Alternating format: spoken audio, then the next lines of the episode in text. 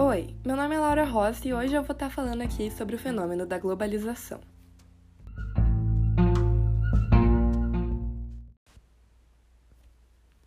Muitos estudiosos acreditam que esse fenômeno se intensificou a partir da década de 80. Porém, a verdade é que ele já havia tido um ponto de partida um pouco após a Primeira Guerra Mundial, com o Conselho de Bretton Woods, quando foi estabelecido que os Estados Unidos seriam o país de maior domínio.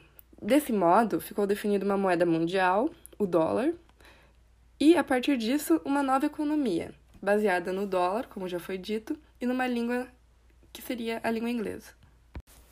Desse modo, o mundo se tornou uma ideia que o ser humano cria, ou seja, ele cria uma linguagem, uma política, um tipo de economia e por aí vai.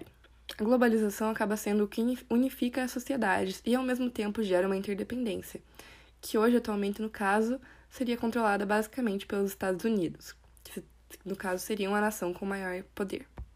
Infelizmente, a globalização também tem um lado negativo. Ela gerou fenômenos como xenofobia, e violência urbana. Também pode ser relacionado com a segregação socioespacial, no caso, quando no centro de uma sociedade encontramos aqueles com maior poder e maior classe social, e aos poucos vão excluindo os outros de menor classe social, marginalizando eles e os colocando, digamos, na borda da sociedade, criando uma área periférica que muitos consideram perigosa por conta dessa violência urbana que foi gerada pelo capitalismo moderno. Quando o assunto é marginalização, acabamos não percebendo que se tratam também de seres humanos assim como nós. Muitos aqui é, tiveram a oportunidade de ter uma vida um pouco mais cheia de riquezas e luxos, porém não é assim para todo mundo. Existem pessoas que não tiveram o mesmo acesso à educação, lazer e qualquer outro tipo de benefício assim essas pessoas acabam sofrendo com o sistema, o que acaba gerando essa marginalidade que vemos. Porém, o nosso governo acaba mostrando apenas o lado negativo, não mostrando que a culpa é totalmente estrutural de um governo que não foca naqueles que precisam, mas sim naqueles que querem mais, a elite.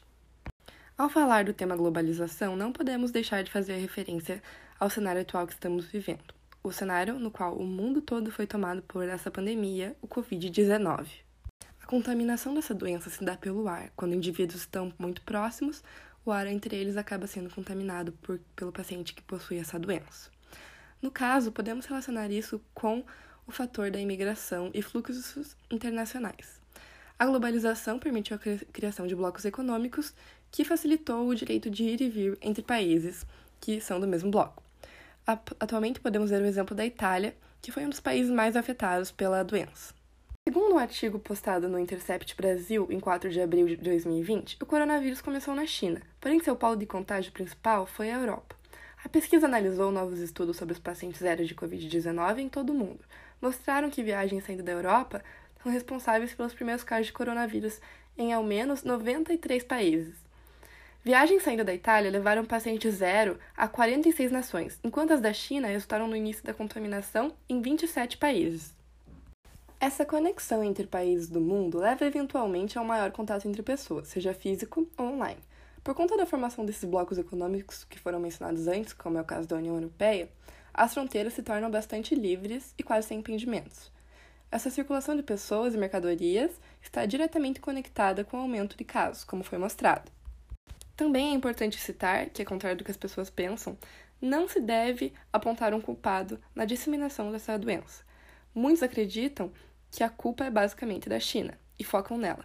Tanto são os casos de pessoas que são linchadas, chineses que vivem fora de seu país, linchados por conta de serem chineses.